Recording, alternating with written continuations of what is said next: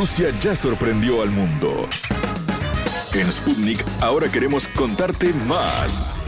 Historias, curiosidades, sitios de interés, estilo de vida, destino Rusia. Qué gusto recibirlos en Destino Rusia. Bienvenidos.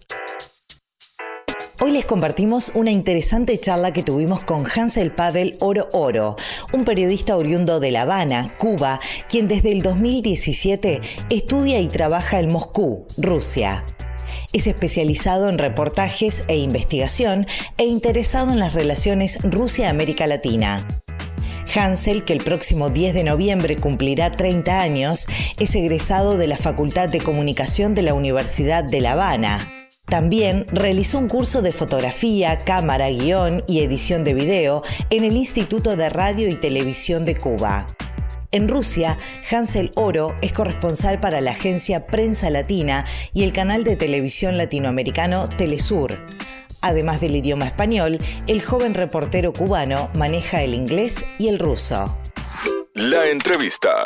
Un verdadero placer recibir en Destino Rusia a un colega, porque es periodista él también, es cubano y hace unos tres años que está en tierras moscovitas. Vamos a preguntarle, a ver, ¿qué hace un periodista cubano en Rusia? Bienvenido, Hansel Oro. Hola Karen, un saludo para ti, gracias por invitarme a tu programa. Encantado de estar contigo. Un gusto recibirte. Bueno, empecemos por ahí. Eh, la pregunta que hacía hace un rato, ¿qué hace un periodista cubano en, en Rusia? Me imagino que, que, trabajando, ni que hablar. Bueno, Karen, te cuento que yo llegué acá a Rusia hace tres años como corresponsal de la televisora de noticias de América Latina, Telesur, y con, por supuesto, por parte de la colaboración de mi agencia de noticias eh, Prensa Latina, en la agencia de noticias, de noticias de Cuba, que se orienta, por supuesto, a varias regiones del mundo, y en este caso Rusia, y de ahí que eh, empecé a hacer una corresponsalía cada de dos años y ahora me encuentro haciendo una maestría en periodismo. Qué divino. O sea que vos en realidad empezaste trabajando para Prensa Latina, que es el medio cubano, ¿no? Y después a raíz de eso surgió también hacer una corresponsalía para Telesur. Bueno, realmente eh, mi continuación con Prensa Latina, sí, yo soy prensa latinero, como decimos nosotros en la agencia, eh, pero la idea es que, eh, o sea, Prensa Latina, la relación de Cuba-Venezuela, da esa oportunidad, ¿no?, de que esa colaboración entre, entre dos medios y entonces hay una corresponsalía nuestra de Prensa Latina de hace muchos años ya y esa corresponsalía le da la oportunidad o el servicio, digamos así, a la eh, televisora de Telesur para entonces tener acá su corresponsal y así nos nutrimos entre ambas. Eh, claro, te entiendo. y la televisora. Sí, es como que aprovechan que vos estás ahí, entonces todos los trabajos que cubras para Prensa Latina también van hacia Telesur. Exactamente. ¿Y cómo llegaste vos a Moscú, digamos? ¿Cómo se te dio la oportunidad de poder irte a, a Rusia? Bueno, realmente fue eh, algo inesperado, no estaba en mis planes para nada. Yo me encontraba haciendo documentales, más por el punto de vista audiovisual, ya había hecho una colaboración de prensa latina con Timor-Leste, una isla que queda cerca de, Australia, también frontera con Indonesia, y allí empecé a hacer un documental con la Brigada Médica Cubana que se encuentra allá en Timor-Leste, y por ahí vino un poco mi, mi, idea, ¿no?, de continuar ese esos proyectos desde el punto de vista documental, lo que es el cine, digamos. Pero después surge la oportunidad, digamos también, ¿no?, la oportunidad de, de, viajar a sacar a Rusia. Eh, nosotros en Prensa Latina tenemos, en aquel momento teníamos eh, corresponsalía en Egipto, Brasil, China y Rusia. Y bueno, se da la oportunidad de, de poder venir para acá y realmente eh, no está en planes, para qué decir, conté con el apoyo en aquel momento de mi familia, ¿sabes? Las personas que me estaban conmigo y, eso realmente me hizo crecerme un poco y bueno, estuve acá para mi agencia. O sea que en realidad fue por, por trabajo y, y una vez en Rusia decidiste hacer una maestría, ponerte a estudiar, o sea, fue todo junto, una beca por estudio y a su vez empezaste a trabajar también. Realmente todo se dio así medio juntos, digamos, porque eh, después de estar en el país, empezó un poco como que a, digamos, la cultura rusa me encantó desde el primer momento. ¿En qué año llegaste exactamente a Rusia? 2017. Y después de ese momento de, de haber, hecho, eh, haber hecho mi corresponsalía, hay nosotros, nosotros como parte de, de convenio Cuba-Rusia, hay una colaboración, un plazo de 100 becas en la cual eh, mi país tiene la oportunidad, exactamente, 100 estudiantes, ya ha crecido un poco más la cifra, que viene a la Federación de Rusia y está ese intercambio, digamos, desde el punto de vista educacional, estudiantil, y se me da la oportunidad de, eh, de participar dentro de ese convenio y bueno, entonces hacer mi maestría en periodismo que lo estoy ahí haciendo en la en el Instituto de Lingüística de Moscú. ¿Y cuánto te queda para, para terminar?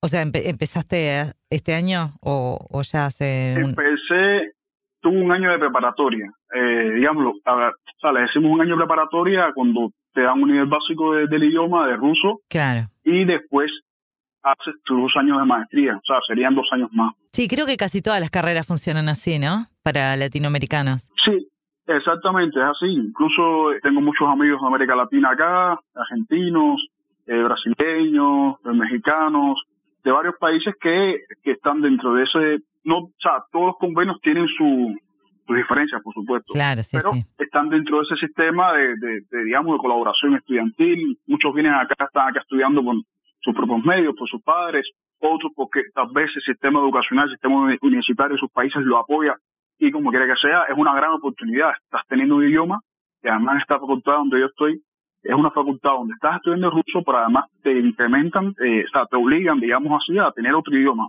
Y cuando dice te obliga, lo digo entre comillas porque realmente eso es una otra gran oportunidad. Hansel, ¿y cómo está el tema del coronavirus ahora ahí en, en Moscú? O bueno, a ver, me refiero a Moscú porque es la capital, ¿no? Pero en general en el país. Porque hubo un rebrote en, Europa, ¿no?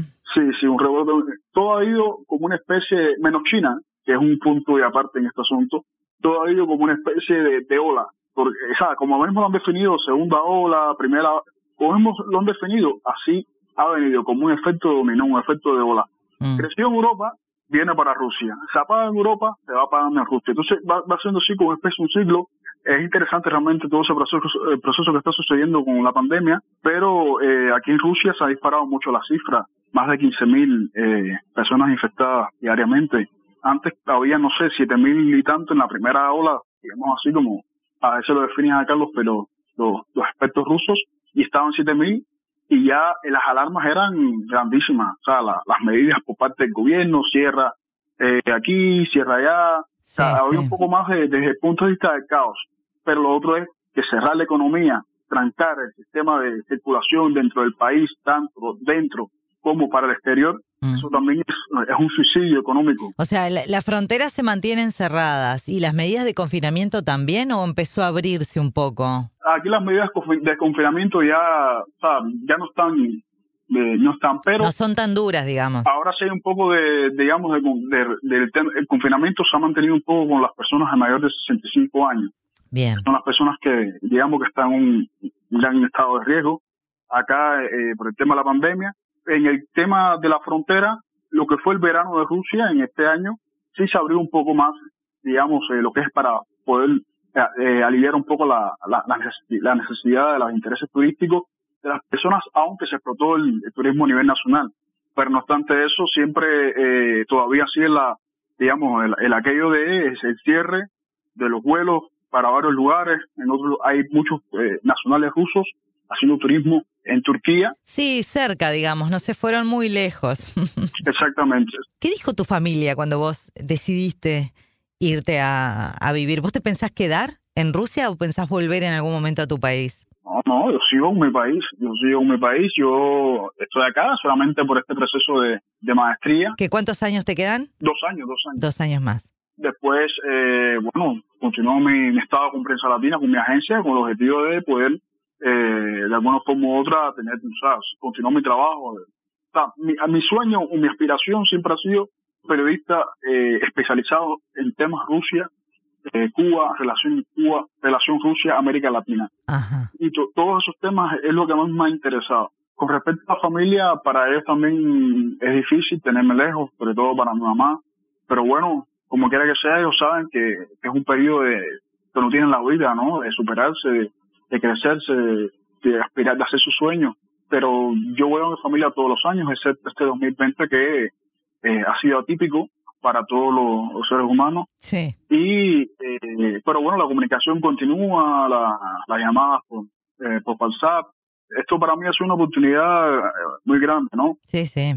Estamos hablando de una, de una, de las mejores universidades de Rusia, donde estoy yo ahora. ¿Es privada? Eh, no, es, estatal, es, el gobierno estatal, pero atención, no, no, no sabría especificarte, pero se hablan muchísimos, muchísimos idiomas en esa facultad y además de eso lo otro es el periodismo, o sea, seguir haciéndolo. Ahora no lo estoy haciendo tanto como antes porque antes sí era todos los días, diario. Fue en ese momento mi religión de, de día, de noche, 24 horas. Ahora es una etapa un poco más, no tanto en el periodismo, no obstante estoy haciendo otras cosas, desde el punto de vista audiovisual, eh, más, más, bien proyectos personales, pero sí, esto es una etapa de crecimiento, de periodo de crecimiento. Contame esos proyectos personales que me imagino que tienen que ver con, te decía que te, te veía con una cámara de fotos en, en la foto de, WhatsApp, ¿tiene que ver con eso?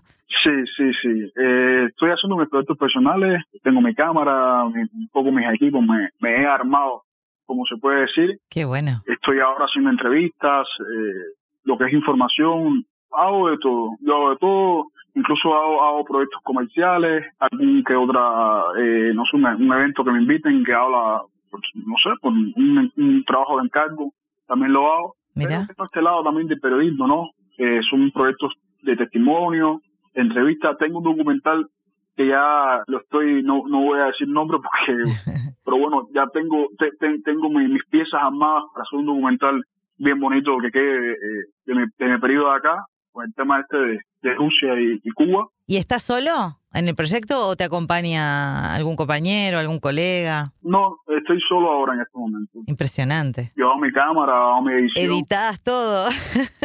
sí, hago, hago mi cámara, mi edición, efectos de sonido, trabajo After Effects, eh, trabajo Premiere, todo, Audition. Tuve que hacerlo porque fue una etapa, tenía que hacerlo, o sea, y, todo empezó en Cuba.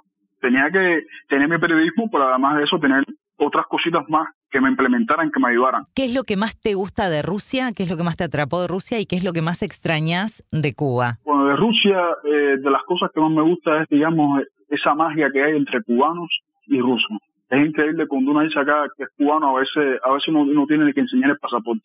Pues, uno, uno dice cubano y, te mencionan, no sé, Fidel, te mencionan Che, te mencionan tantas, tantos símbolos que, que son de tu país, de tu, de, tu tierra, y sientes ese calor interno que, que, te, que te encuentras dentro de ellos, ¿no?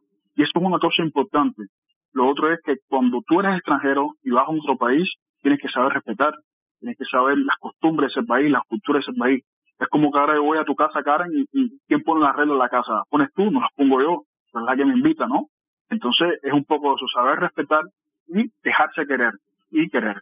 Y en el caso de mi país, Cuba, año mucho lo que es la playa, ese, ese azul lindísimo de mi, de, del el Caribe, ay, qué divino. El, Caribe, el, sazón, el sazón cubano, lo que es la, la digamos, a nivel de, de nastrayeña, de sentido, de sentido del humor, de sentido de la, lo que es la picatía del cubano. Ay, sí, son tan alegres. Yo conocí, tuve la, la hermosa oportunidad de conocer, porque mi hermana estaba haciendo medicina allí y bueno, fuimos a pasear y a conocer, a visitarla y fuimos a Los Cayos, espectacular, una playa, una naturaleza, no, no, eh, divino. No, no, es espectacular, se extraña muchísimo, se extraña mucho, mucho, mucho. Hansel, ¿y fuiste al Bolshoi? ¿Tuviste la oportunidad de conocer el Bolshoi? Sí, sí, sí, sí, al Bolshoi, al Bolshoi fui varias veces, estuve allí este, haciendo reportajes también con bailarinas del, eh, del Bolshoi, con una bailarina también importante, con otra pieva, de Rusia te puedo hablar muchísimo realmente. con, el mundial, con, el mundial de fútbol, estuve también, eh, estuve trabajando con Maradona, haciendo, ayudando en la producción del programa La Mano del 10. Programa de Telesur, para Telesur, claro, que él siempre hace con, con Víctor Hugo Morales. Yo hice toda la cobertura de Rusia al Mundial para eh, Telesur, toda la cobertura diariamente. Tiene que estar en el Fans Fest y en, algunos que otros estadios, en el eh, estuve también en el Spartak Arena para poder llevar un poco la cosa. Pero es una emoción muy grande, sobre todo, uno dice que a veces los protagonistas son los futbolistas, ¿no? Quienes están con el balón de arriba hacia abajo en la cancha, pero para mí los protagonistas son eh, los, los hinchas. Ay, sí, le dieron un color y, un, y la gente... Sí, exactamente. Sí, sí. Bueno, Perú, por ejemplo, Perú que volvía a un mundial después de 32 años, estaban como locos, fueron un montón. La, verdad que debe ser una emoción increíble. está, que estaban muy emocionados por la participación de Jefferson Farfán, que está también acá en uno de los clubes de Rusia. Sí. Eh, y en el caso de, tuve también mucha relación con los hinchas eh, de Uruguay, pero todo cuando hablaban, bueno, Uruguay aquí dio un espectáculo acá en el Mundial de Fútbol en ese grupo A. Contanos así, chiquito, que, que cómo es trabajar con Maradona. Trabajar con Maradona eh, es un reto, es un reto. Maradona tiene sus características, sus estados de ánimo, pero es una persona eh, grande, desde el punto de vista muy querida por los argentinos, odiada también por parte del mundo. Pero esa polémica que, que una Maradona con la política, que una Maradona con el fútbol, que una Maradona con su vida personal, creo que eso lo hace grande. Y para mí fue una inmensa, un inmenso placer, una gran oportunidad eh, poder hacerle la entrevista a Maradona, eh, abrazarlo y que me dijera, vamos bien, por así decirlo. Eso es una, una oportunidad grandísima. Como todas las personas, todos tenemos nuestro, nuestras 50 sombras de Grey. Sí, total. Eh, pero, cuando, pero cuando tienes ese lado bonito y, y, y, eres una persona definida, sabes lo que tú quieres y sabes lo que, y, eres lo que representa Maradona, lo que representó Maradona en su momento, Pelé, para Brasil. O sea, esas son personas que cambian de una forma u otra. Sí, sí, cambian la historia, ¿no? De un país. No son futbolistas, se convierten en embajadores de, de, esos países. Cuando tú hablas acá de un argentino, ¿a quién te mencionan? Te mencionan a Maradona. Sí, total. ¿Entiendes? Cuando tú hablas acá de un brasileño, te mencionan a Pelé. Entonces, eh, son, se convierten en nodos, en puentes de comunicación entre países. Y eso es lo más importante. Hansel, muchísimas gracias. Ha sido un verdadero placer charlar contigo, que nos cuentes todas estas cosas divinas. Así que lo mejor para vos y muchos éxitos en lo que venga. Pues mira, a mí fue un placer, Karen. Encantado de compartir contigo y con las personas que, los oyentes eh, del, del programa. En otra oportunidad, las puertas abiertas para ti. Un abrazo. Hasta aquí, Destino Rusia. Gracias por acompañarnos.